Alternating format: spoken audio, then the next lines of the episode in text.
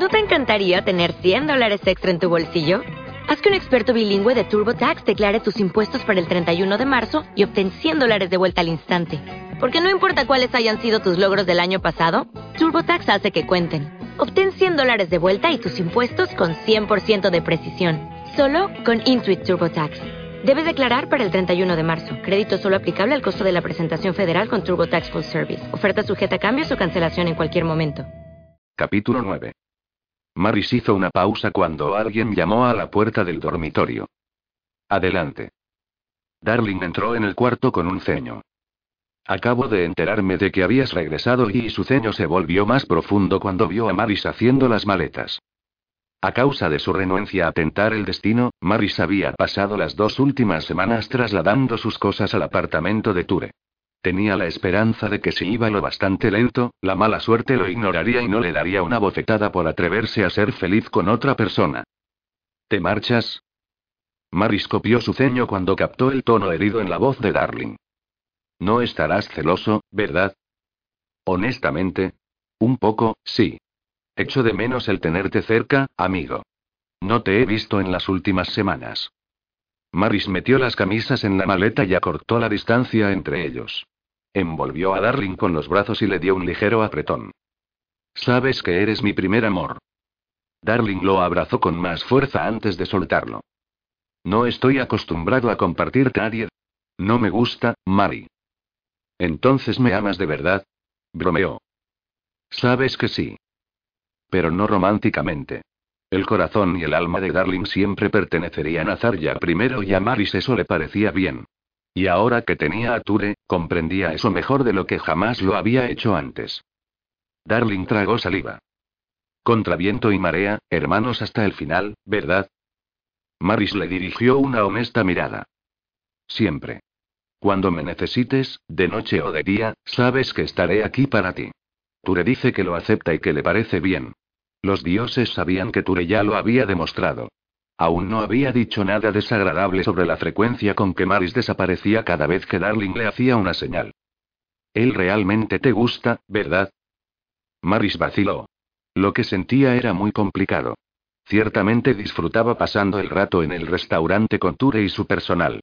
Robando besos en las esquinas cuando nadie miraba. No le molestaba en absoluto que pasaran de 16 a 20 horas al día allí. Incluso disfrutaba ayudando a Ana a cuidar de Terek en medio de la noche. Vigilando al bebé durante el día para que ella pudiera descansar. Era la primera vez en su vida que realmente se sentía como si estuviera en casa. Que formaba parte de una familia que lo aceptaba por completo. Incluso su mal humor por la mañana temprano. Cuando se había mudado por primera vez al Palacio de Invierno Caronese como embajador, el tío de Darling le había hecho sentirse como la enfermedad venérea de un burdel. Arturo se había desvivido atacándolos verbalmente tanto a Darling como a él. Luego, tras la muerte de Arturo, Darling se había vuelto y francamente, loco. Durante un tiempo, incluso temió que Darling pudiera matarlos a ambos. Hasta Zarya. Ella había curado a Darling y le había devuelto al mejor amigo con el que había crecido. Pero desde el momento en que ella se mudó, Darling había estado pendiente de ella, dejando que Mary se sintiera como el tercero en discordia.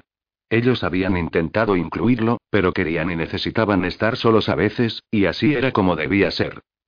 Sin embargo, él se había sentido un poco abandonado y muy solo. Al menos hasta que Ture entró en su vida. No sabía cómo lo hacía ese hombre, pero calmaba la rabia interior que Maris había estado cociendo a fuego lento en las entrañas desde el día que sus padres lo repudiaron. Ture le tocaba una parte que ni siquiera sabía que poseía. Lo único que quería era estar con él. Y aún así, vivía en un estado de miedo constante por perderlo todo de nuevo. Esto lo dejaba inseguro y hecho un lío. Aterrorizado y ansioso al mismo tiempo que feliz y calmado. Nada de esto tenía sentido. No estoy seguro de qué contestar. Darling entrecerró los ojos con desconfianza.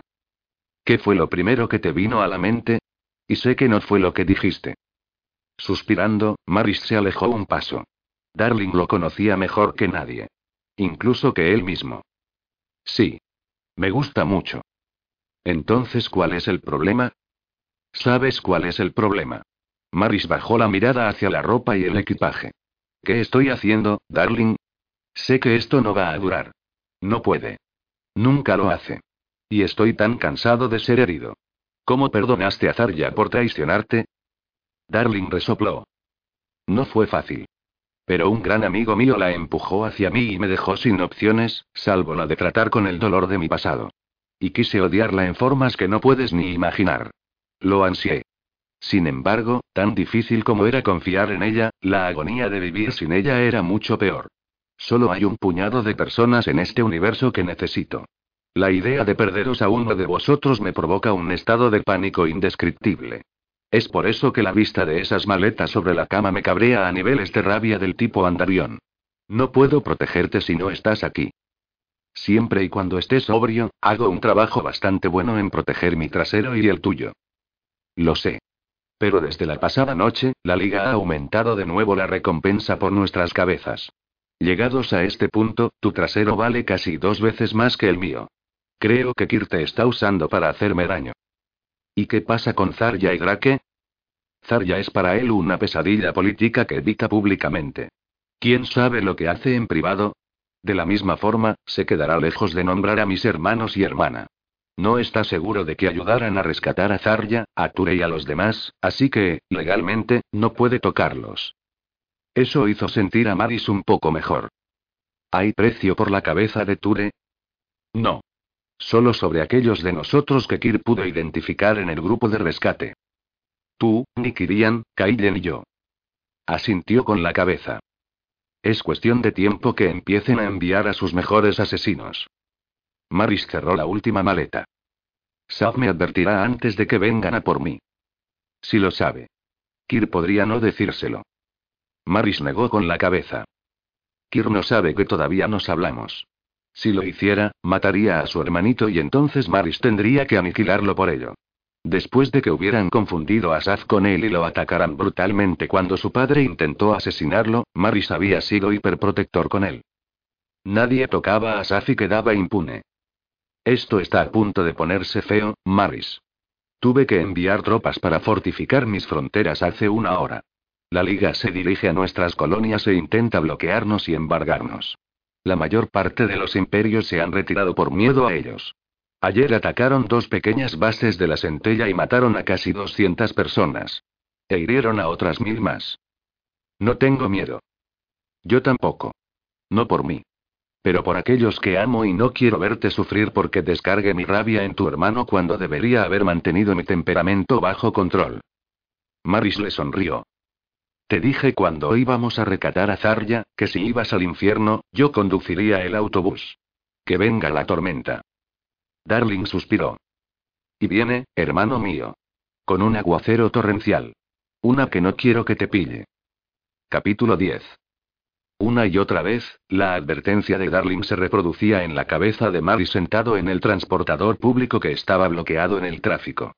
Nunca había sido paciente con este tipo de cosas, pero hoy, Frunció el ceño mientras barría el paisaje que los rodeaba y una mala sensación lo recorría. Cuando te cachan, el atasco era una cosa peligrosa. Era otra de las razones por las que normalmente se movía con motocicleta aérea.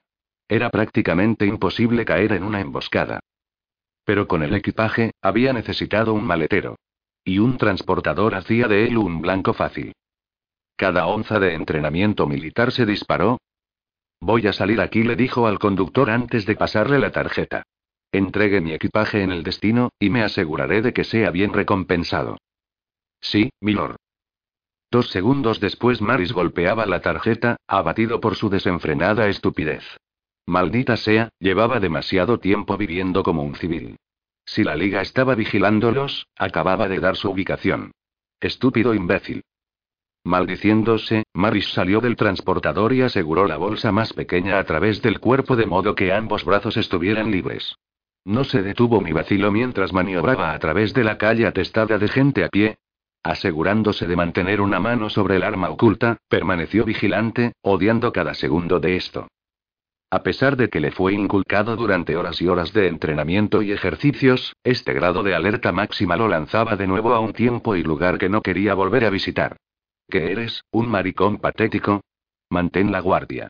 Solo los maricones dependen de sus amigas para protegerlos. Eres un soldado, no un afeminado cobarde. En aquel entonces, había vivido en un estado de perpetuo cabreo.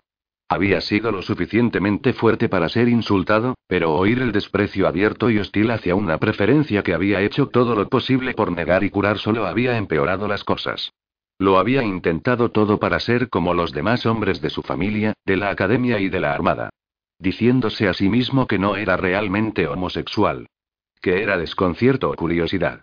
O lo que fuera necesario menos lo que realmente era. Solo su prometida, Tams, había hecho que fuera soportable. Como ella no era Frixian, había asumido que el comportamiento extraño y la renuncia a tocarla era su propio nerviosismo por ser de una raza diferente. Lo mejor de todo, le había proporcionado una excusa fácil para mantenerse célibe. Le había dicho que no quería deshonrarla antes de la boda. Tams habían pensado que eso era muy dulce, aunque su padre había hecho rodar los ojos ante algo que consideraba nada viril. Los hombres Frixian eran esclavos de sus identidades. La integridad estaba establecida solo cuando te abalanzabas sobre alguien al que patear el culo. Por lo demás, el universo era tu patio de recreo y tú hacías lo que te venía en gana. Las mentiras y el implacable miedo a ser expuesto habían conducido a Maris a estar a un paso de la locura. Únicamente, Arling había sabido la verdad y había entrenado a Maris sobre cómo fingir los pasos de un guerrero. La forma de pasar desapercibido por el machismo acérrimo que iba en contra de sus tendencias naturales. Si no fuera por Darling y su ayuda, Maris habría muerto antes de llegar a la madurez. No había tal cosa como un Frixian homosexual. Maris jamás había conocido a otro o incluso había oído hablar de nadie aparte de él. Y ser un príncipe para colmo. Eso más que nada era por lo que su recompensa era mayor que la de Darling o Nikirian. Nikirian podría haberle quitado el ojo a Kir, pero mientras Maris viviera, era una mancha en el honor de la familia. Y si uno de sus hermanos pudiera reclamar su vida, él sería ofrecido en bandeja a sus padres para la limpieza de su flota genética. El asesino de Maris sería honrado como un héroe nacional. Un repentino destello a la derecha le llamó la atención. Reaccionando por instinto, Maris se dejó caer un instante antes de que un dardo negro le pasara muy cerca del rostro, sintió el aire caliente del mismo. Por detrás, un asesino se acercó con un cuchillo mientras la muchedumbre se daba cuenta de lo que pasaba y entraba en pánico. La gente corría en todas direcciones, gritando mientras buscaban refugio. Maris giró y cogió la muñeca del hombre. El asesino gritó cuando Maris torció y rompió el hueso. El asesino levantó su blaster, pero antes de que pudiera disparar, Maris le golpeó la nariz con el dorso de la mano. Le arrebató el arma al asesino mientras el hombre caía sobre la acera. Cambiando el disparo para aturdir, Maris le disparó y se mantuvo agachado mientras buscaba al próximo objetivo. Vio al que le había disparado el dardo y se movió hacia él con una determinación visceral. Sin darse cuenta, cayó en la fijación del destino y no se dio cuenta del tercer asesino que le hundió una daga profundamente en el costado. Silbando, se giró y aplicó un movimiento de revés. Cuando se disponía a romperle la nuez, Maris se congeló. Traigón, su hermano menor, que apenas tenía un año más que Saf. Se estremeció al verle. Cambió la táctica, y mandó a Draigón al suelo con un fuerte agarre a su cuello. Un hombre inteligente lo eliminaría. Hermano o no. Sin embargo, cuando Maris iba a matar, no vio a un soldado. Vio a su hermano riendo mientras trataban de saltar por encima de una zanja que había dejado a Maris con una pierna rota. Aunque Draigón se lesionó a sí mismo, había llevado a Maris a casa. Este no era un enemigo. Era su hermano pequeño. Los ojos oscuros de Graigón lo desafiaban ahora, tal como lo habían hecho ya de niños cada vez que se habían cabreado por algo. Maris podía oír la burla en la cabeza. Vamos adelante y golpéame. Puedo soportarlo. Así era como habían sido criados ambos. En silencio, Draigón lo miraba desafiante, esperando el golpe mortal. Maris se extrajo el puñal del costado que Draigón había introducido allí. Sin decirle una palabra, se inclinó y lo lanzó directamente al corazón del asesino sobre el que había fijado su objetivo. Sin embargo, la mirada de su hermano nunca vaciló mientras esperaba que Maris lo matara. Maris lo inmovilizó con un asimiento paralizante del que Draigón jamás había sido capaz de escapar. Si Maris lo dejaba ir, el honor de Draigón estaría eternamente dañado. Ser derrotado por un objetivo era el peor insulto para un Frixian. ¿Por un objetivo que era homosexual? El acto más amable sería cortar la garganta de Draigón y dejarlo muerto en la calle. Pero mientras Maris miraba en un par de ojos idénticos a los suyos, no podía hacerlo. A pesar de todo.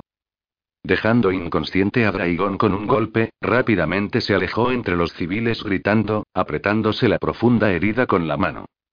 Tengo que conseguir ayuda. Al ritmo que estaba sangrando, nunca lo lograría en un hospital. Solo tenía tiempo suficiente para una llamada antes de desmayarse, y muy probablemente morir en la calle. Sin vacilar, llamó a la única voz que más necesitaba oír. Hola, amor. ¿Estás en camino? Maris jadeó ante el gran dolor mientras la visión se le oscurecía. Estoy gravemente herido, Ture. ¿Qué? Maris se metió en un callejón y presionó la espalda contra la pared de piedra mientras se deslizaba hacia abajo, metiéndose más en las sombras. Observó el entorno en busca de más asesinos. Fui atacado. Cariño, ¿dónde estás? Maris trató de concentrarse, pero la sangre caliente seguía fluyendo sobre la mano y bajaba por la pierna. Se deslizó sobre ella y golpeó la acera. Mari. Háblame. Un, todo giraba a su alrededor. Trató de levantarse y no pudo. Se estaba muriendo y lo sabía. Ture, te quiero. Maris. Gritó Ture mientras las palabras susurradas de Maris le traspasaban el corazón. No hubo respuesta. Aterrorizado, mientras las lágrimas le inundaban los ojos, se arrancó el delantal y llamó a Darling. Le entregó el delantal a su jefe de cocina. Hazte cargo hasta que yo vuelva. Su mandíbula cayó mientras corría hacia la puerta. En el momento en que Ture llegó a la calle, respondió Darling. Darling. Soy Ture. Maris me acaba de llamar, ha sido atacado y herido. Creo que se desmayó mientras estaba hablando conmigo. No tuvo la oportunidad de decirme dónde estaba. Ayúdalo, por favor. Dime cómo encontrarlo. ¿Dónde estás? Estoy fuera de mi restaurante. Podía oír los sonidos de la carrera de Darling. Está bien, se fue de aquí hace unos 20 minutos. Debería estar más cerca del restaurante que del palacio. Automáticamente habrá buscado refugio. Un callejón probablemente. Estoy en camino, pero tengo que colgar para localizarlo. Las lágrimas corrían por el rostro de Ture. Encuéntralo, por favor. Tenía la respiración entrecortada mientras el pánico amenazaba con embargarle, colgó y corrió por la ruta de Maris, tratando de averiguar por dónde podría haber ido. Al cuarto callejón vacío, estaba listo para gritar. Por favor, no te mueras. La cruda y absoluta agonía lo atormentó. Era tan devorante que quiso arrodillarse y gritar por su intensidad. Solo el conocimiento de que Maris lo necesitaba lo mantuvo en posición vertical. Tenía que mantener la calma. Si Mari estuviera aquí, le diría que se mantuviera tranquilo. Que respirara. Al llegar al sexto callejón, oyó el sonido de sirenas. Delante, había tres cuerpos en el suelo y la gente se congregaba a su alrededor. Acortando la distancia, vio gotas de sangre sobre la acera y se paró de repente. Maris. Él debió darse cuenta de que estaba dejando un rastro. Asustado y tembloroso, Ture se dirigió al callejón cercano a la sangre. Abrió la boca para llamarlo en voz alta y luego se detuvo a sí mismo. ¿Y si había más atacantes entre la multitud? Podían oírle y terminar con Maris. Con todo el cuerpo debilitado por el miedo y la angustia, buscó en el callejón signos reveladores. Estaba a punto de irse cuando vio una pequeña mancha roja en un ladrillo a los pies. Entonces vio el talón de una bota de color marrón oscuro enterrado en los escombros. Maris susurró, corriendo hacia él. De alguna manera, Maris había logrado meterse detrás de una pequeña unidad eléctrica. Con cuidado de no hacerle daño, Ture lo sacó. Oh Dios, no. La sangre cubría todo el costado de Maris. Su rostro estaba pálido, con un tinte azulado. Ture lo acunó contra el pecho mientras sollozaba incontrolablemente. No te atrevas a morir en mis brazos, Mari. ¿Me oyes? No te mueras. No puedo vivir sin ti. De repente, oyó que alguien corría por el callejón. Ante el temor de que fuera un asesino, Ture agarró el blaster que Maris llevaba de reserva en la bota y apuntó hacia el intruso. Darling se congeló y levantó las manos. No dispares. Soy de los buenos. Ture bajó el arma al instante. No podía hablar al darse cuenta de la cantidad de sangre de Maris que tenía encima. Los labios le temblaban. Darling y Auk se arrodillaron a su lado. Tomó a Maris de los brazos de Ture, y lo puso en el suelo. Sé que me vas a odiar por esto, Mari, pero, rasgó la camisa de Maris y expuso la herida irregular del costado. Abriendo un maletín, Aug llamó a Sin. Ture luchaba por contener las lágrimas. La última cosa que quería hacer era distraerlos con su inútil histerismo. Pero era tan difícil cuando todo dentro de él gritaba. Con mano temblorosa, le apartó el pelo de la cara a Maris mientras Darling y Auk trabajaban en él. Darling maldijo en el mismo instante en que los ojos de Auk se abrieron con pánico. Él inclinó la cabeza de Maris hacia atrás y comenzó las compresiones torácicas. Respira, maldita sea, respira. Grunó. De repente, Sin estaba allí con ellos. Darling, se alejó y le permitió tomar el relevo. Cuando la mirada agonizante de Darling coincidió con la de Ture, Ture vio lo mucho que también significaba Maris para Darling. En este terrible sufrimiento, eran almas gemelas. Testarudo y bastardo Frixian. Eres un grano en mi culo, gruñó Sin por lo bajo. No nos hagas esto. Extrajo un inyectable de su bolsa. Los ojos de Ture se desorbitaron por el tamaño del mismo. Cuando Sin se disponía a enterrarlo en el centro del corazón de Maris, Ture comenzó a dirigirse hacia él, pero Darling lo atrapó y lo retuvo. No mires. No podía apartar los ojos de ellos mientras Sin inyectaba adrenalina directamente en el corazón de Maris. Justo cuando Ture estaba a punto de gritar, Maris tomó una respiración profunda y frenética y abrió los ojos. Jadeante y tembloroso, Maris miró a su alrededor hasta que vio a Ture con Darling. Él extendió la mano hacia ellos. Al principio, Ture pensó que iba dirigido a Darling. Pero fueron sus dedos los que Maris agarró. Los atrajo más cerca hasta que pudo darle un ligero y delicado beso en los nudillos.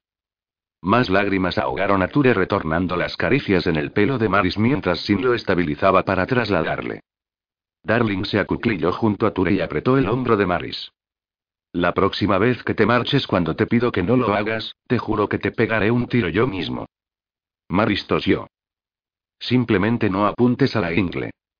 No tiene gracia, dijeron Ture y Darling al mismo tiempo. Auk se echó a reír, creo que es muy gracioso. Ambos le miraron airadamente. Molesto al extremo, Darling le dio la espalda a Aug mientras Maris acariciaba la palma de Ture. Fue entonces cuando Darling se dio cuenta de que Maris no lo había llamado a él cuando fue atacado. En cambio, había llamado a Ture. Por un instante, una loca puñalada de celos le atravesó. Desde el jardín de infancia, Maris había sido para Darling una constante con la que podía contar, costara lo que costara. Había tenido a Mari consigo durante tantos años que era difícil aceptar el hecho de que Maris finalmente tenía a otra persona. Alguien al que amaba lo suficiente para que fuera solo la voz de Ture la que había querido escuchar antes de morir. No la de Darling. Pero eso no era algo por lo que estar celoso. Maris merecía ser amado y apreciado por alguien que pudiera darle todo lo que necesitaba. Y aunque Darling podía ofrecerle la amistad y el corazón, jamás podría compartir el cuerpo con Maris sin importar lo mucho que lo amaba. Por primera vez, comprendió plenamente la profundidad del amor de Maris por él. A pesar de que estaba enamorado de él, Mari había buscado a Zarya y la había devuelto a la vida de Darling, para sanarle el alma devastada. ¿Cuántas personas serían tan altruistas? Inclinándose, Darling besó la mejilla barbuda de Maris. Te amo, Mari. Yo también te amo, contestó automáticamente Maris. Sonrió ante las sentidas palabras de Darling hasta que el miedo se apoderó de él. Miró a Ture, esperando lo peor. No había juicio ni odio en esos hermosos ojos grises. No titubeó en su tacto mientras continuaba acariciando el pelo de Maris.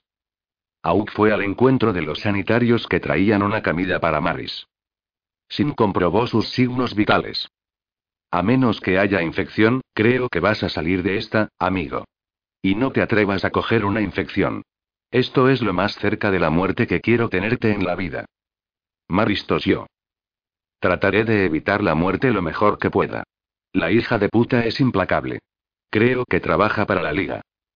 Ture y Darling se pusieron de pie y retrocedieron para que los médicos pudieran levantar a Maris en la camilla. Cuando llegaron al transportador sanitario, ambos empezaron a entrar. Ture vaciló. Darling sonrió amablemente. Lo siento. La fuerza de la costumbre. Sé que él prefiere tenerte a ti. Ture no estaba seguro de eso. No es que realmente le importara en este momento. Bajó la mirada hacia el blaster de Darling. Debes ir tú. No puedo protegerle de otro atacante. No como puedes hacerlo tú. Te veré en el hospital. Su sonrisa se fundió en un ceño fruncido. ¿Estás seguro? Completamente. No se trata de niego. Se trata de la vida de Mari. Manténle a salvo para mí. Por favor.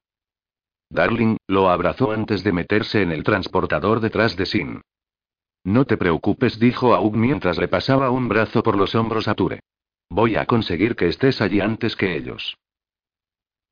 Maris se quitó la mascarilla del rostro cuando el transportador sanitario despegó. ¿Dónde está Ture?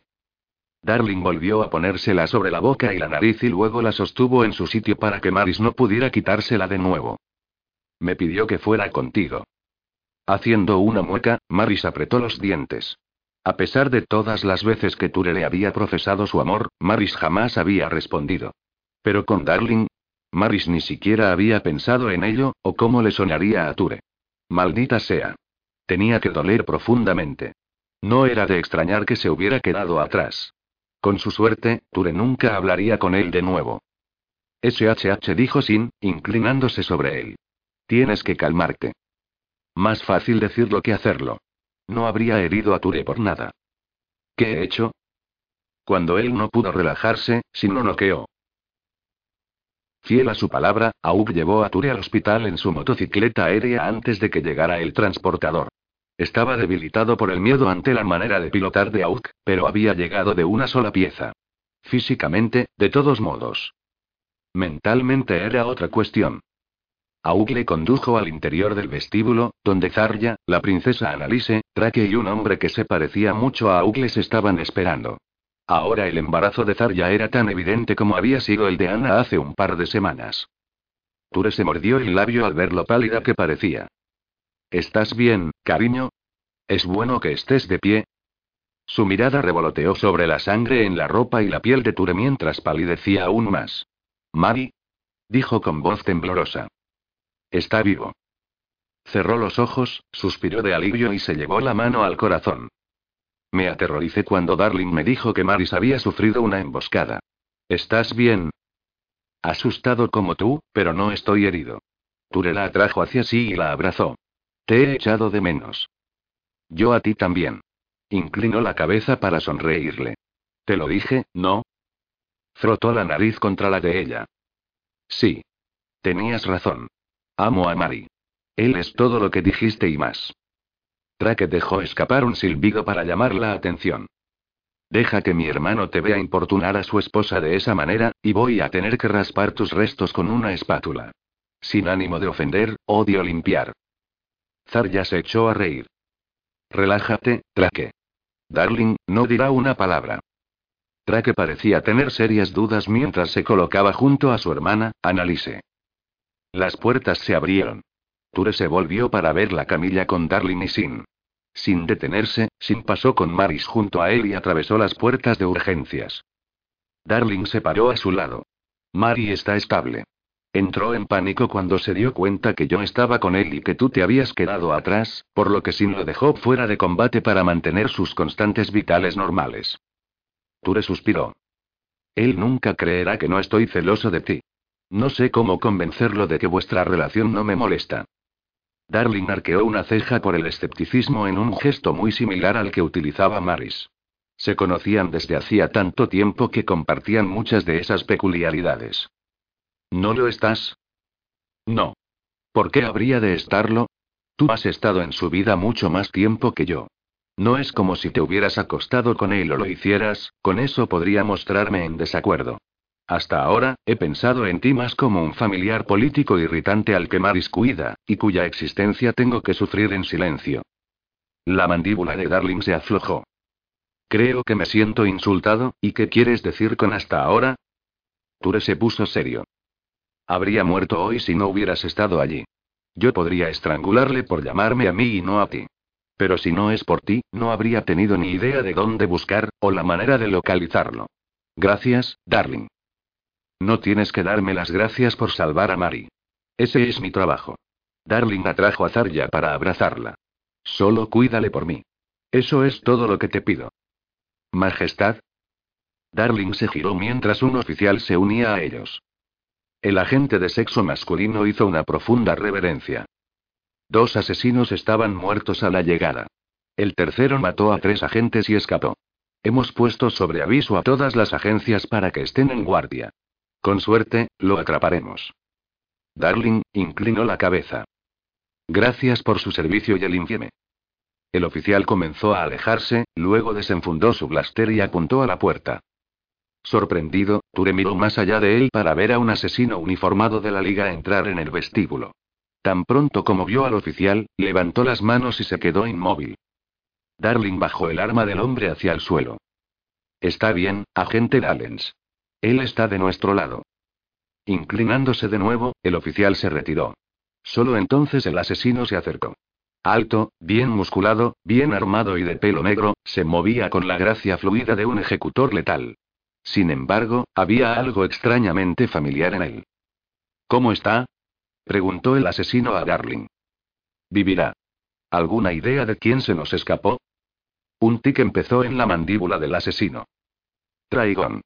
Mi conjetura es que Mari lo dejó ir. Es imposible que Dry se hubiese escapado de él, lo que significa que va a una setún para el perdón. ¿Qué? preguntó Ture. Darling hizo un sonido de suprema irritación. Vendetta de sangre para vengar su honor. Pero es más grave de lo que parece. Cuando un Frixian hace una setún, es a muerte. En este caso, la de Gray, a menos que Mari permita que le arranque la cabeza. El estúpido hijo de puta podría acceder. Ture lo vio todo rojo ante esas palabras. Sin pensarlo, empujó hacia atrás al asesino. No te atrevas a insultarlo. Darling, se interpuso entre ellos antes de que el asesino pudiera tomar represalias. Todos nosotros tenemos las emociones a flor de piel. Pero antes de que vosotros dos os dejéis llevar por ellas, permitidme hacer las presentaciones. Ture, Shans conocido como Safir Hari. Saf es el hermano menor de Maris. Ture es el novio. Eso eliminó la rabia de Ture, y el fuego se apagó en los ojos oscuros de Saf. Lo siento, dijeron al mismo tiempo. Así que este era el hermano que había sido golpeado en lugar de Maris. El que Mari amaba por encima de todos los demás. Por la expresión ligeramente suavizada en la cara de Saf, Ture supo que Maris había hablado con su hermano sobre su relación. Pero no estaba muy seguro de cómo comportarse. Como todos los asesinos, Saf mantuvo sus emociones visiblemente reprimidas. No quise faltarle el respeto a Mari, explicó Saf. Simplemente es demasiado tierno de corazón cuando se trata de nuestros hermanos idiotas. Personalmente, me gustaría tener una oportunidad lícita sobre Kir, y la mayoría de los días, Trai, también. Sí, salvo que fue Dry no la liga, dijo Darling. Los otros dos fueron asesinados. Saf apretó los dientes. Kir ha convocado a toda la familia sobre Maris para poder vengar la vergüenza que ha traído a nuestra casa. Vuestro pequeño truco en la prisión acabó con la última pizca de cordura que Kir poseía. Aunque le encantaría tener tu cabeza colgada en la pared, está obsesionado con la de Maris. Ture frunció el ceño. ¿Por qué? El tic volvió a la mandíbula de Saz, algo que Mari hacía cuando estaba cabreado. Sería bastante malo si Maris solo fuera homosexual. El hecho de que es gay y el mejor y más condecorado guerrero de la familia, Kir quiere sus testículos en un frasco para demostrar que él es el mejor hombre. ¿Mari es mejor que tú? No pudo evitar preguntar Ture. Safir se puso rígido. Soy muy bueno en lo que hago. Me gustaría enfrentar mis habilidades contra cualquiera, en cualquier momento y en cualquier lugar, excepto contra Mari si me creyerían. Miró a Darling. Y contra el hombre que enseñó a Mari cómo luchar de verdad, y hacer volar la mierda a pedazos. Al crecer, me metí en bastantes altercados con Mari para saber que puede barrer el piso con mi culo, y eso que se contuvo porque realmente no quería hacerme daño. Si bien puedo hacerle sangrar, no puedo detenerlo, y lo sé. A diferencia del resto de mi familia, tengo un gran respeto y aprecio por las habilidades y destrezas de mi hermano. Darling, se encogió de hombros. Sí, bueno, aprendí la mayoría de lo que sé de Nick. Es por eso que no he aceptado su contrato. O el tuyo. Puedo ser arrogante, pero no soy estúpido. Por suerte, Kiribai son los familiares que lo acaparan. A Ture le estaba empezando a gustar realmente Saf. A diferencia de los otros de su calaña, Saf era extrañamente humilde y amable. Safir observó la estancia. Hablando de eso, mejor me voy. No es precisamente inteligente venir y ser visto aquí. Pero cuando escuché el informe de Dry, me entró el pánico y quise asegurarme de que estaba mintiendo acerca del estado de gravedad de Mari. Le tendió la mano a Darling. Paz, hermano. Darling tomó su mano y luego lo abrazó. Para el completo asombro de Ture, Saf tiró de él en un abrazo de todo el cuerpo. Cuida de mi hermano por mí. Dile que no puede morir y dejarme como única fuente de cordura en la familia. Que dependo de su ayuda para resistir. Después de dar a Auk el mismo abrazo que le había dado Darling y besar la mejilla de Zarya, Saf hizo una señal de respeto y solidaridad de la liga sobre el corazón y luego se marchó. Ture arqueó una ceja hacia Zarya. Es sorprendente. Ella asintió con la cabeza. Me cayó bien Safir desde el momento en que lo conocí. Sabes que él es la única razón por la que tú y yo estamos vivos, ¿no? Ture frunció el ceño. No. ¿Cómo es eso? Darling, cruzó los brazos sobre el pecho. Después de que todos nuestros recursos combinados no pudieron localizaros, Saf es el que descubrió dónde estabais siendo retenidos e informó a Maris. Vosotros dos seguiríais prisioneros, o muertos, si no fuera por Safir. Ture se congeló ante el coraje que le supuso a Safir ir contra Kiri y el resto de la liga. Si alguna vez se enteraban de lo que había hecho, harían que su muerte fuera un ejemplo, doloroso y prolongado. Me gusta mucho más, ahora. Frunció el ceño. ¿Por qué no me contó Maris eso? Mari protege lo que ama. Eso no quiere decir que no confíe en ti. Pero teniendo en cuenta su dura educación, ha aprendido a decir lo menos posible cuando se trata de entregar información que podría llevar a que alguien sea asesinado. No tienes ni idea de los horrores que él y Saf han tenido que pasar. Hay una razón por la que toda su familia está loca. Y Maris es la única razón por la que Saf es medio normal. Él hizo todo lo posible por proteger a su hermano, y mostrarle que había otras maneras de vivir que la vida severa en la que habían nacido. Tú le digirió eso. Mari nunca habla realmente de su familia o del pasado. Cada vez que trataba de abordar el asunto, Maris cambiaba hábilmente de tema. Porque te partiría el corazón. Darling lo apartó de los demás para que pudieran hablar en privado. ¿Sabías que los Frixians tienen 33 palabras para el honor? ¿20 para la lealtad? Tres docenas para la traición, pero ni una sola palabra de amor. A Ture se le desencajó la mandíbula. Estás bromeando. Darling, negó con la cabeza lentamente. La declaración de afecto los unos por los otros se traduce por, no te causaré deshonra. O, es era Villaquía, lo que significa que moriré antes de causarte vergüenza. Su gente realmente no tiene un concepto social del amor. ¿Ninguno? Ni siquiera de padres a hijos. Los niños Frixian son vistos como propiedad del gobierno. Los padres no los tienen, ni siquiera los educan, porque los quieran o los amen. Lo hacen porque es su deber nacional criar guerreros para luchar, y las hijas de procrear la próxima generación de soldados.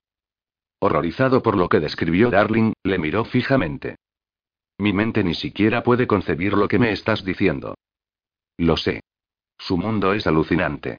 Los niños pueden ser, y serán, arrebatados de cualquier padre que se considere demasiado indulgente con ellos. A los 16 años, sus hombres son reclutados en las Fuerzas Armadas. Algunas muchachas, si ellos las aprueban, pueden unirse, pero está mal visto. Allí, ellos son vistos como propiedad del gobierno hasta los 42 años de edad. Hasta entonces, no pueden poseer nada, ni casarse. Si tienen un hijo, es criado por el gobierno y no saben nada de la educación del niño. ¿Qué pasa con sus hijas? Darling, hizo rodar los ojos con repugnancia. Si las consideran bellas o tienen un buen linaje, son introducidas en el estanque matrimonial como trofeos vírgenes para los guerreros retirados que buscan compañera. Las demás son introducidas en el servicio público, lo cual incluye servir a los soldados reclutados siempre que ellos se ganen los privilegios sexuales. Ture frunció el ceño. Estoy confundido. Mari estuvo comprometido una vez.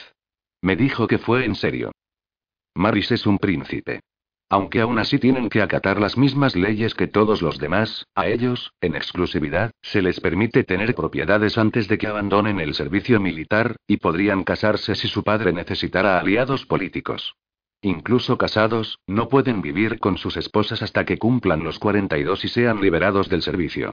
La única otra salida honorable, para cualquiera de ellos, es ser lo suficientemente buenos para unirse a la liga como asesinos, al igual que Safikir donde se les forzaba a ser célibes, y donde nadie podía retirarse. A los asesinos se les mataba en el momento en que se hacían demasiados viejos o estaban muy heridos para seguir con sus obligaciones. Las lágrimas llenaron los ojos de Ture, mientras trataba de imaginar lo horrible que la existencia había sido para un amante de la paz como Maris. Mari dijo que la liga obligó a su padre a entregar a un hijo por mezclarse con los humanos. Darling, asintió con la cabeza. Maris fue un preso político durante diez años. Ture estrechó su mirada en Darling. ¿Prisionero? Por la manera en que él lo explicó, pensé que solo había sido acogido por una familia humana. Darling soltó una carcajada amarga. Adoro como Mary endulza las cosas para aquellos a los que ama. Fijó una mirada ardiente sobre Ture. Tenía apenas cinco años, y no podía entender una sola palabra de universal o cualquier idioma que no fuera el Frixian, cuando su propio padre lo esposó y lo entregó a la custodia de la liga con un orden, acarrea cualquier vergüenza sobre Frixus y nos cenaremos tu hígado. Asqueado, Ture lo miró fijamente. ¿Qué? Mirando hacia Zarya, Darling suspiró profundamente. Su padre no estaba bromeando. Habría matado a Mary si hubiera recibido algún informe de mala conducta o problemas. Así que ahí estaba Mary, sin conocimiento de la bondad o el amor o la compasión de ningún tipo, incapaz de comprender lo que las personas extrañas que lo rodeaban estaban diciendo, arrojado a los lobos. Solo. Era poco más que un bebé. Y Darling no hizo ninguna mención sobre la naturaleza anfibia de Marty y la presión de mantener ese secreto. A pesar de que aborrecía la violencia, Ture quería matar a la familia de Maris por la crueldad de abandonar a un niño tan joven. En Frixus continuó Darling, alguien hace algo que no te gusta, y los dos lucháis hasta que uno de vosotros pierde la conciencia o muere.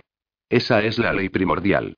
Repentinamente, Maris fue arrojado a un mundo en el que estaba prohibido atacar a nadie. Bajo ningún motivo. Todo para lo que había sido entrenado y educado desde su nacimiento era exactamente lo contrario de lo que se esperaba de él una vez que abandonó el territorio Frixian. Tuvo que frenar cada instinto que poseía o morir por ello. La liga le dijo que mejor era que ni aplastara, ni matara una mosca o ellos tomarían represalias. Primero contra él. Después contra su pueblo. El estómago de Ture se contrajo por el horror que Maris debió sentir como un crío pequeño solo en un mundo que no entendía. ¿Dónde vivió? La liga se lo entregó a la familia real Ultaran. Ture no estaba seguro de dónde estaba Ultara, pero conocía el nombre del planeta. ¿Por qué allí? Los Ultarans llevaban siglos en guerra con los Frixians. Nadie se preocupaba por eso, hasta que un transportador de la liga quedó atrapado en el fuego cruzado. Ya que los Frixians fueron los que lo hicieron estallar, fueron castigados con mayor severidad que los Ultarans. El alto mando de la Liga exigió que el emperador Frixian cediera un hijo durante un período de diez años a los Ultarans para garantizar un alto el fuego entre sus imperios.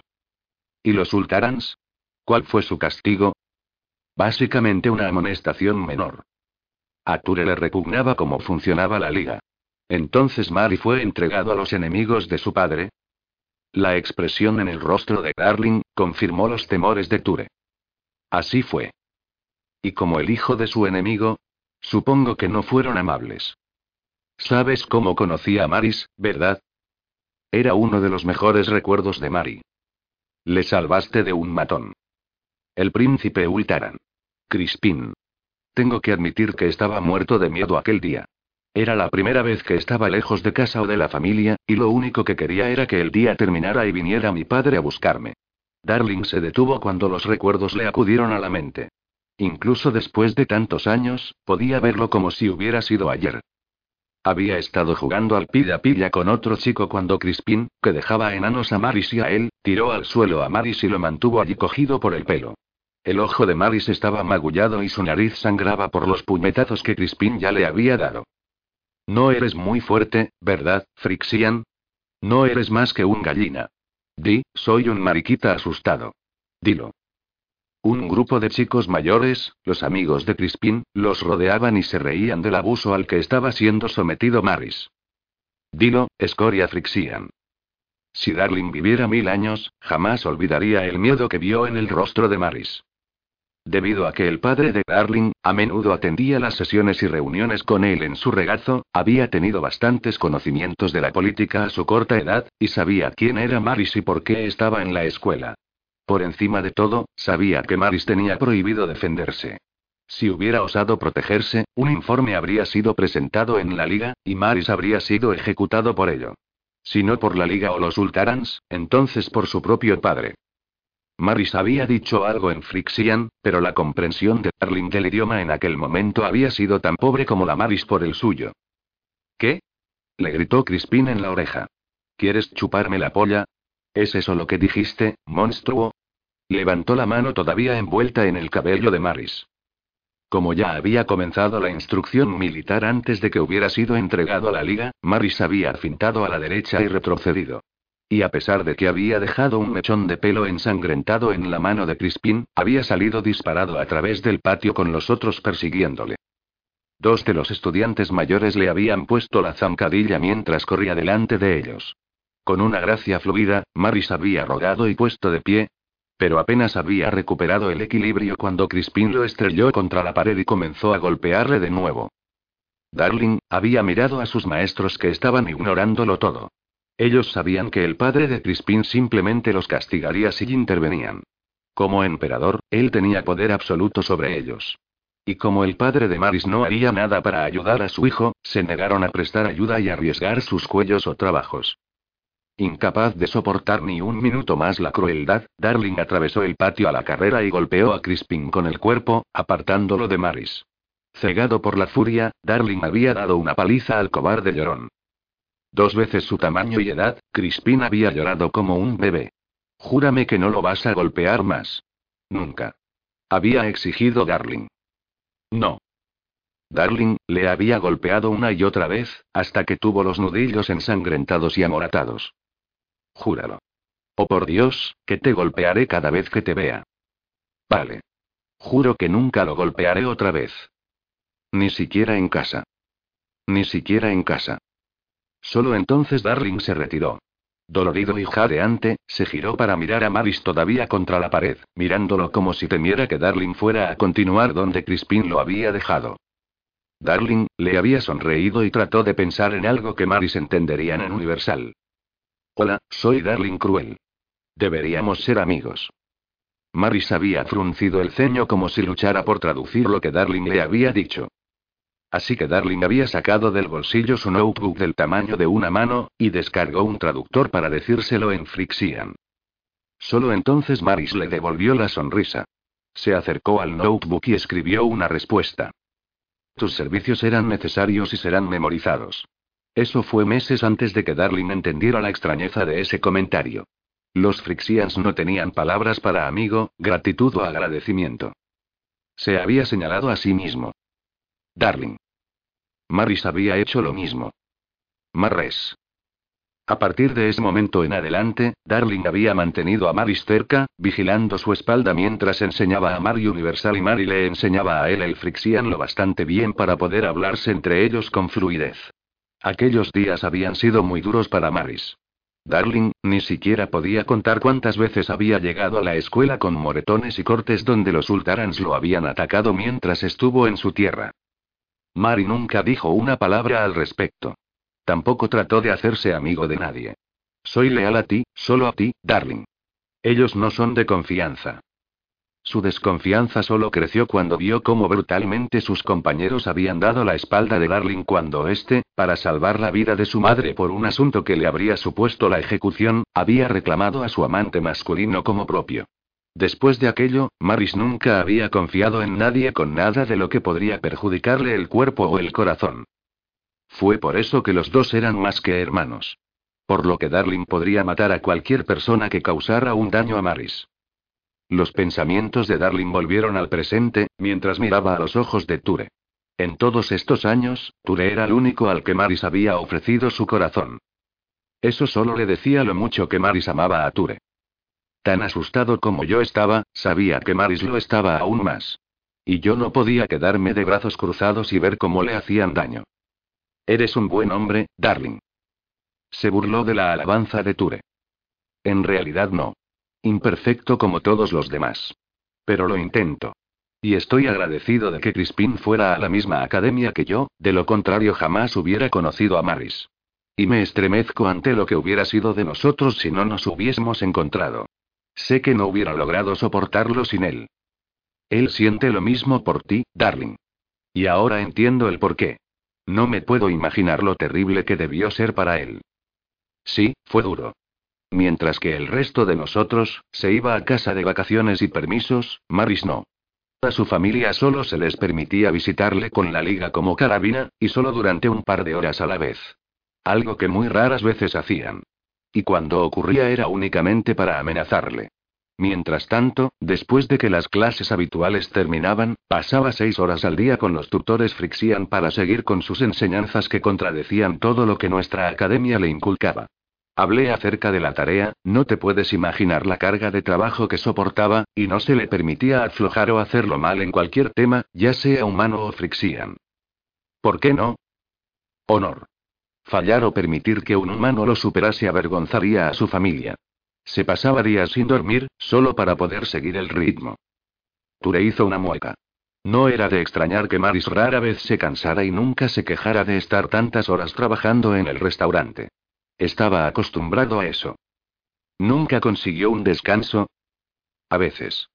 Debido a nuestra amistad, mi padre intercedió lo que pudo entre la liga, los Frixians y los Sultarans para que a Maris se le permitiera permanecer con nosotros, o de visita. Durante siete años, hicimos un muy buen trabajo ejecutando interferencias. ¿Solo siete? Los ojos de Darling se oscurecieron por el dolor. Mi padre fue asesinado cuando yo tenía 12 años. Y aunque algunos de los tecnicismos que él había establecido para permitir las visitas de Maris siguieron vigentes, mi tío me quería aislado. Dejó en claro que él preferiría que Maris se mantuviera alejado. Así que durante dos años y medio, permaneció en la academia sin mí. Es algo de lo que nunca habla, así que sé que tuvo que ser malo para él. Y después entró en la armada Frixian. Darling, asintió con la cabeza. Eso también fue una pesadilla para él. Debido a que había sido humanizado por algo que él se había visto obligado a hacer en contra de su voluntad, los Frixians agotaron la manera de castigarlo por ello. Lo perciben como débil y corrompido por su tiempo con los Ultarans. Es por eso que su padre eligió a una no Frixian para que se casase con él. No quería que Maris avergonzara a su familia con sus simpatías humanas y maneras afeminadas. Tampoco quería que ni uno solo de sus otros hijos puros fuera contaminado por el hedor de un ser humano. ¿Cómo pudo soportarlo Maris? Darling rió con amargura. Sobre todo, arremetiendo. En aquellos momentos estaba perpetuamente cabreado. Furioso con su padre, su familia. A veces incluso conmigo. Fue lo que le convirtió en el gran guerrero que es. Había que dar rienda suelta a esa furia y jodía de golpes a cualquier persona que se acercaba a él. Turejadeó cuando finalmente entendió las dos partes contradictorias de la personalidad de Maris, y cómo podía oscilar de coquetear a Bill asesino con tanta rapidez. Sabes, yo solía odiarte mucho. Pasé muchas horas maldiciendo todo sobre ti y tu familia real. Deseando que estuvieras muerto y enterrado, lo siento, darling. No debería haberte juzgado y aborrecido, cuando no conocía nada acerca de tu personalidad o situación. Y no puedo agradecerte lo suficiente todo lo que has hecho por Maris. Entiendo totalmente su devoción ahora. Darling, le ofreció una sonrisa triste. Maris y yo hemos estado juntos en las duras y las maduras. Espalda con espalda, nos hemos defendido entre nosotros con todo lo que poseemos. Cada vez que teníamos que recurrir a alguien, nos llamábamos el uno al otro. Hasta hoy. Cuando pensó que se moría, fue tu voz la que quiso oír por última vez. No la mía. Sinceramente, una parte de mí está un poco herido. Nunca he tenido que compartirlo con nadie antes. Pero lo amo lo suficiente como para dejarlo libre. Su felicidad lo es todo para mí. Para mí también. Darling, lo abrazó. Gracias por llamarme. Gracias por salvarlo. Se echó hacia atrás y le ofreció su mano a Ture. ¿Hermanos? Hermanos. Maris se despertó con un dolor punzante en el costado. Haciendo una mueca, abrió los ojos para encontrarse así comprobando la venda sobre las costillas. Cuando se dio cuenta de que estaba en un hospital, todo se precipitó hacia él. El ataque. Traigón. Y Ature negándose a entrar en la ambulancia después de que Maris le hubiera dicho a Darling que lo amaba. Mierda. Las consecuencias estaban destinadas a ser nucleares. Sin levantó la cabeza para mirarlo a los ojos mientras Maris intentaba hablar. Tranquilo, Mari. Tendré que noquearte. Incapaz de hablar, utilizó la mano libre para gesticular a Sin. Darling está fuera con los demás. Maris se disponía a preguntar por Ture cuando la puerta del baño se abrió y Ture se detuvo en seco. ¿Está despierto? Sin asintió. Acaba de abrir los ojos. Ture corrió hacia el lado opuesto de la cama. Se inclinó sobre la barandilla y sonrió a Maris mientras le pasaba la mano por el cabello. Hola, cielo. Nos diste un gran susto. Confundido, Maris trató de darle sentido a esto. Había esperado la ira de Ture. No su amor. Sin le quitó la mascarilla de la cara, y luego le entregó un vaso de agua. Despacio, a sórbitos. Ture le ayudó con eso. Maris tosió, luego se encontró con los ojos grises de Ture. ¿No estás cabreado conmigo? ¿Por qué? ¿Por conseguir que te apuñalaran? No creo que lo hicieras a propósito, ¿verdad? No, por lo de Darling. Ture duplicó su ceño fruncido. ¿Por lo de Darling? Por lo que le dije. Ahora parecía irritado. ¿Qué lo amabas? Maris asintió. Ture puso los ojos en blanco. ¿Por qué iba a cabrearme por eso? Sé que lo amas. No es que alguna vez lo hayas mantenido en secreto. Entonces, ¿por qué no te metiste en el transportador sanitario? Sus rasgos se suavizaron mientras acariciaba el rostro de Maris. Tenía miedo de que te atacaran de nuevo, amor. Quería hombres junto a ti que supieran hacer picadillo a alguien además de a un filete. ¿En serio? Ture suspiró profundamente. No estoy celoso por lo que hay entre tú y Darling, Mari. ¿Cuántas veces tengo que decírtelo antes de que me creas? Jamás me interpondré entre los dos, y lo que habéis compartido. Y en el futuro, cuando te estés muriendo, por el amor a los dioses, por favor llama al que es capaz de salvar tu vida y no al que no puede. Maris entrelazó sus dedos con los de Ture. Tú eres mi vida. Ture le sonrió mientras le levantaba la mano hasta los labios y le besaba los nudillos. Yo siento lo mismo por ti, que es por lo que quiero machacarte a palos por llamarme cuando deberías haber llamado a una ambulancia. Miró a Sin. Entonces, ¿cómo está, doctor? Mejor. Miró a los ojos a Maris. Sin embargo, recibiste una infernal puñalada. Tu hermano rozó la arteria y se dirigió directamente hacia el intestino. La recuperación va a ser dolorosa. ¿Qué puedo decir? Tai es bueno en lo que hace. Ni siquiera lo vi hasta que lo tenía encima. Sin frunció los labios. No alabes a ese hijo de puta delante de mí. Quiero su corazón en un puño. Y puestos a hablar, empezó a desconectar el cuerpo de Maris de los monitores. Te irá muy bien meterte en la bañera un rato. Voy a suponer que prefieres que Ture te ayude con eso. Si no te importa, me gustaría. Una sonrisa se dibujó en el rostro de Sin. Bueno, por mucho que me encanta verte desnudo, Mari, con mucho gusto te entrego a tu novio. Mari sarqueó una ceja ante esas palabras. Era la primera vez que Sin le tomaba el pelo así. Normalmente, él era el que acosaba a Sin. Le respondería, pero lo último que quería hacer era que Ture se lo tomara en serio y hacer daño a sus sentimientos. Sin se retiró. ¿Quieres tratar de caminar o debo llamar a alguien? Andaré. Muy bien. Dame unos minutos para preparar el agua y vuelvo enseguida. Se dirigió hacia el baño. Ture bajó la barandilla y se sentó en el borde de la cama de Maris. Te afeitaron la barba. Lo siento. Me la dejaré crecer de nuevo por ti. Las lágrimas inundaron los ojos de Ture ante esas palabras. Por si sirve de algo, no quiero volver a sentirme así de nuevo, Mare.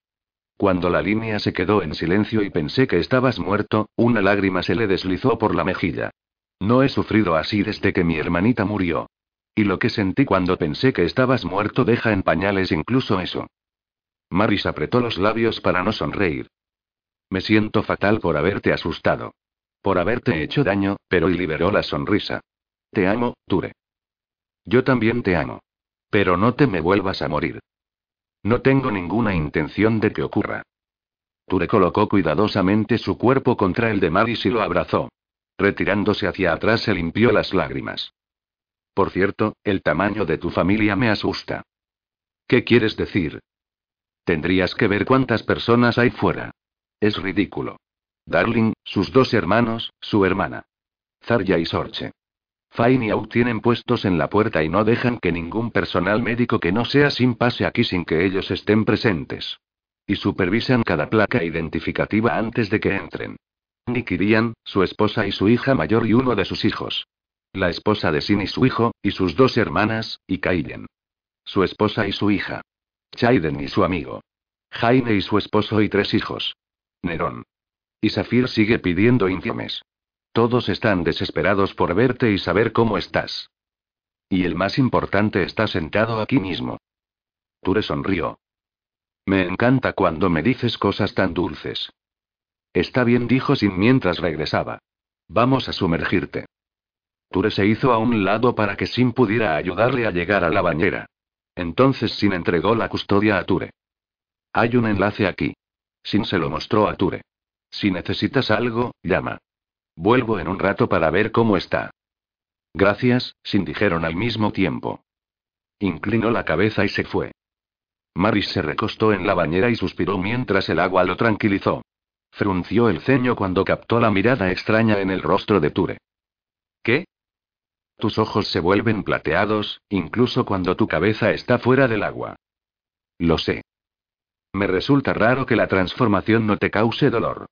Parece como que algo así debería hacerlo. Maris se encogió de hombros. No soy consciente de ello. Apartó el pelo de los ojos de Ture. ¿Cuánto tiempo he estado ausente? Tres días. Se quedó sin aliento por el tiempo transcurrido. ¿Qué hora es? Ture se miró el reloj. Está anocheciendo. Poco más de las siete. ¿No deberías estar en el restaurante? ¿Sabes lo más gracioso? No quiero dejarte. No me importa si el restaurante se quema hasta los cimientos en este momento. Tureyel puso los dedos sobre los labios de Maris, cortando sus palabras. Es cierto. Fui ayer para cerrar Y. Se sentía tan vacío sin ti. Sigo esperando verte en mi escritorio o en la puerta. Me has arruinado por completo, Mari. Debería pegarte un tiro por eso. Maris le cogió la mano entre la suya y se quedó mirando los dedos entrelazados. El peculiar brillo plateado de la piel, contra el oscuro rojizo de Ture. No puedo creer que finalmente te encontrara. Solo asegúrate de conservarme. Maris sonrió, pero debajo de la felicidad estaba el temor de lo que les deparaba el futuro. Tai no descansaría hasta matarlo. Tampoco lo haría Kir. En el pasado, no se había preocupado.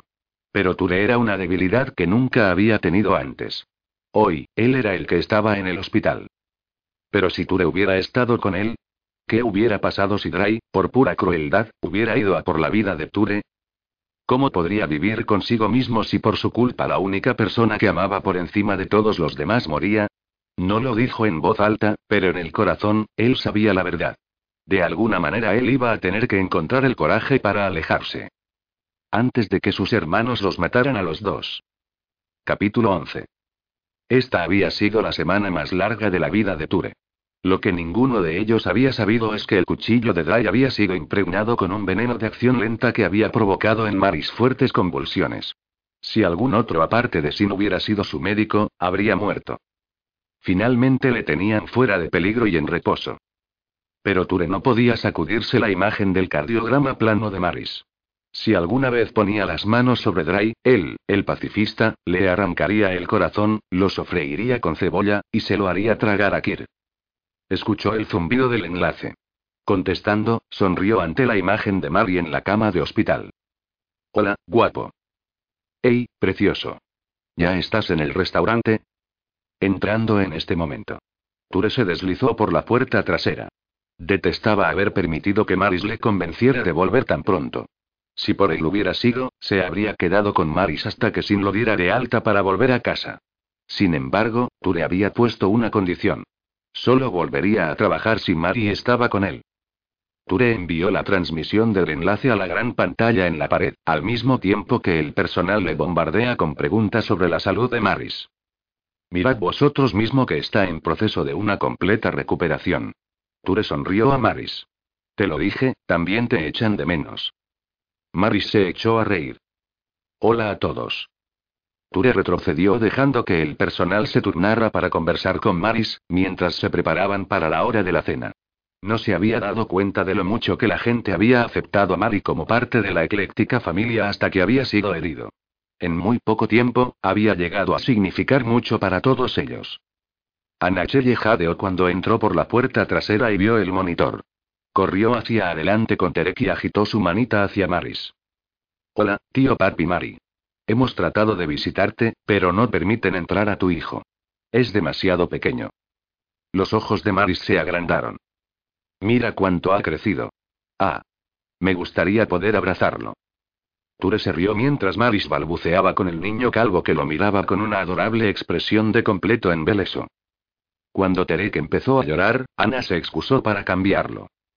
Ture dio un paso adelante. Muy bien, todos, tenemos que enfocarnos y prepararnos.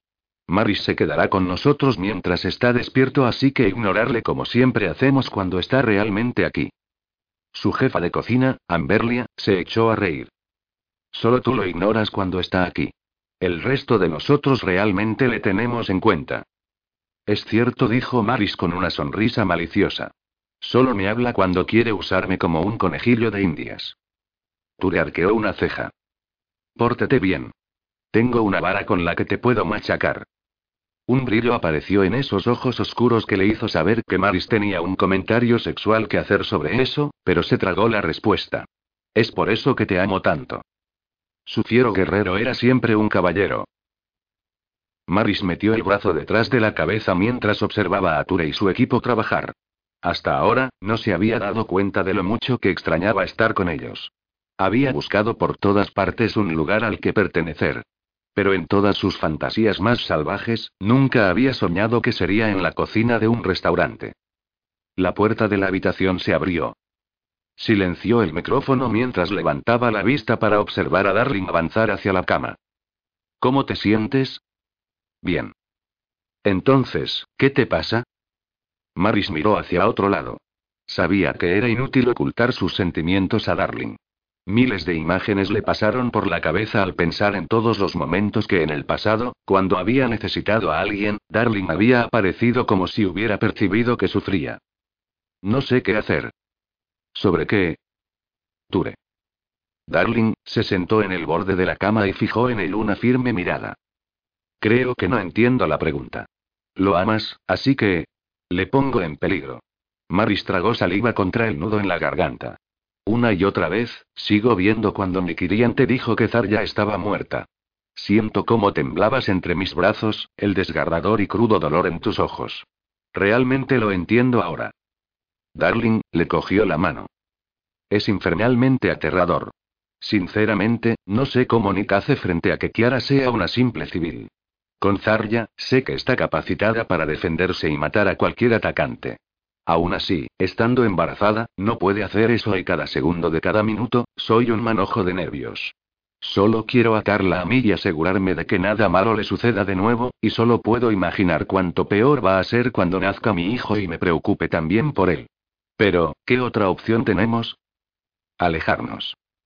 Oh, si tomare, simplemente no me has dicho eso. Maris se sorbió las lágrimas cuando Darling utilizó el burlón apodo que no había usado desde que eran niños. No me gusta sentirme así. ¿Conoces a mis hermanos, Dar? Se retorcerían de alegría si pudieran poner las manos sobre Ture. Lo sé. Quieres tanto una amenaza para mí como lo es para ti.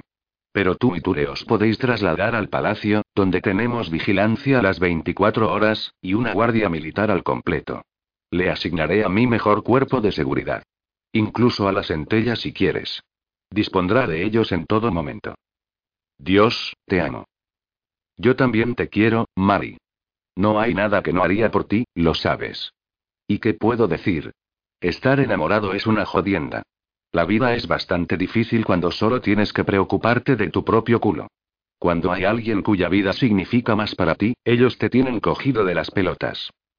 Hablas como Drake. Sí, creo que el pequeño bastardo está empezando a influenciarme. Puesto que has estado pasando mucho tiempo con Ture, me he visto obligado a hablar realmente con mi hermano. Te debo una buena azotaina en el culo por eso. Te encanta Drake, dijo riendo. En pequeñas dosis. Darling se inclinó hacia adelante cuando finalmente se dio cuenta de la pequeña tableta en la mesa bandeja de Maris. ¿Qué es eso? Maris la giró hacia él para que pudiera ver la cocina. Ture se negó a ir a trabajar a menos que yo estuviera con él. De esta manera, nos podemos ver el uno al otro. Darling, saludó a Ture que todavía no podía oírlos. Sonriendo, Ture le devolvió el saludo y luego corrió a apagar un pequeño fuego en una sartén. Siempre supe que te enamorarías de un cocinero. Sí, lo sé. Maris esbozó un suspiro, mientras volvía a colocar la tableta en su posición original. Gracias, darling. Aprecio la charla. No estoy seguro de haber servido de algo. Hiciste lo que siempre haces, darme esperanza. Lo que dijiste significa mucho para mí. Cuando quieras, hermano. Maris sintió la familiar desolación cuando Darling le soltó la mano y salió de la habitación.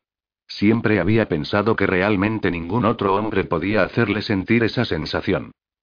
No hasta Ture. Conectó el sonido y movió la mano para poder remontar la línea de la mandíbula de Ture mientras merodeaba por la cocina con una elegancia sin igual. Podía estar observándole todo el día. Nada le provocaba más placer. ¿Cómo se me ha podido ocurrir dejarle? Pero la verdadera pregunta era, ¿cómo podía ponerle en peligro quedándose? Ture se congeló cuando miró el monitor y captó desprevenida la expresión en el rostro de Mari. Durante un minuto, no pudo moverse por ella. Nunca nadie lo había mirado de esa manera. Como si él fuera para Maris el aire que respiraba. Yo siento lo mismo por ti, cariño. Y la última cosa que quería era estar aquí esta noche sin él. Echaba de menos estar con Maris más de lo que hubiera creído posible. A pesar de que podía verle a través del monitor, no era lo mismo que robarle un beso al pasar. Acercarse por detrás de Maris mientras lo abrazaba ofreciéndole una cuchara para que probase lo que había preparado. Te quiero, pronunció hacia la pantalla. Yo también a ti, articuló Maris en respuesta. Ture. Se volvió al oír la voz de Ana. Sí, cariño. ¿Puedo dejarte en tu despacho para que duerma la siesta? Desde luego. Ayer puse una pequeña cuna allí para él. Ya que había estado supervisando las cosas otra vez por él mientras estaba en el hospital con Maris, había pensado en la mejor manera de que ella y el bebé estuvieran más cómodos. Lo miró boquiabierta. ¿En serio? Por supuesto. Es lo menos que podía hacer por el hijo de mi novio. Riendo, ella puso los ojos en blanco. Recuérdame más tarde que tengo los papeles de custodia para que los firme Maris en mi bolsa de pañales. Llegaron hoy y puedes llevárselos al hospital cuando vayas. Lo haré, cielo. Se volvió hacia Maris. Estás a punto de quedarte sin descendencia otra vez, cariño. Maris puso mala cara. Dile a Ana que todavía quiero los derechos de visita de mi chico. Estoy seguro de que nos dejará hacer de niñeras. Ture se detuvo cuando vio a Maris reprimir un bostezo. ¿Estás cansado? Estoy bien. Le miró con los ojos entrecerrados. Apaga y duerme. Estaré allí tan pronto como cerremos. La reticencia de aquellos ojos oscuros lo tocó profundamente. Prefiero quedarme contigo. Como yo, pero no creo que quieras que todo el mundo sepa cuán roncosaurus eres. Maris se echó a reír. No ronco. Tú sí. MMMMMM, adelante y créete tus propias mentiras. Está bien. Me voy. Nos vemos más tarde, cariño. Ture le lanzó un beso antes de apagar la transmisión. Pero mientras lo hacía, una ola de lágrimas le ahogó al sentir la ausencia de Maris como un dolor físico. Solo serían un par de horas. Había vivido la mayor parte de su vida sin Maris. ¿Por qué era tan difícil ahora? En el pasado, había estado ansioso por disponer de un tiempo a solas. Aunque había disfrutado del tiempo que había pasado con sus novios, también había necesitado de momentos para sí mismo de vez en cuando. Nunca sentía esa necesidad con Mari. Cuanto más estaba con él, menos ganas tenía de estar solo. Jamás. Quería compartir todo con Maris. No tenía ningún sentido, pero no podía negar lo que tenía en el corazón. Tratando de despejar la mente, se obligó a pensar en cocinar y poner en marcha el restaurante. ¿Todavía está dormido? Ana asintió con la cabeza mientras se unía a Ture en el fregadero. Acabo de comprobarlo para asegurarme que está respirando. Nunca ha dormido tanta siesta antes. Pero parece estar bien. Por supuesto, es extraño y desconcertante. Supongo que estaba cansado. Terminó de aclarar la pila. ¿Has terminado los pedidos? Todo hecho. ¿Y tú? Se limpió las manos en el paño y se quitó el delantal. Listo. Se acabó. Entonces voy a ir a buscar Terek y podemos dar por finalizada la noche. Se alejó un paso y se quedó inmóvil. Ture abrió la boca para preguntarle qué le pasaba, pero las palabras se le atragantaron al ver a tres asesinos de la liga uniformados con su hermano. Bristol chasqueó la lengua. Finalmente me di cuenta por lo que tu actual novio me parecía tan familiar, y el por qué ninguno de vosotros me decía su nombre, Maris Debe ser capaz de joder la coraza de una nave para que no le entregaras por los créditos que vale su culo. El temor lo atravesó ante esas palabras y por lo que su hermano evidentemente había hecho. Dime que no lo hiciste. Lo hice, y deberías haberme dado el dinero que te pedí, Ture. Nos habría ahorrado un montón de problemas. Oh, oh, oh, ¿Necesitas ayuda? En O'Reilly Auto Parts te ayudamos. ¿Necesitas algún consejo? Te aconsejamos. Nuestros profesionales en autopartes están siempre disponibles para ayudarte a encontrar lo que necesites. Excelente servicio al cliente es solo una de las ventajas que ofrece O'Reilly Auto Parts. Los profesionales en autopartes. Oh, oh, oh, Auto Parts.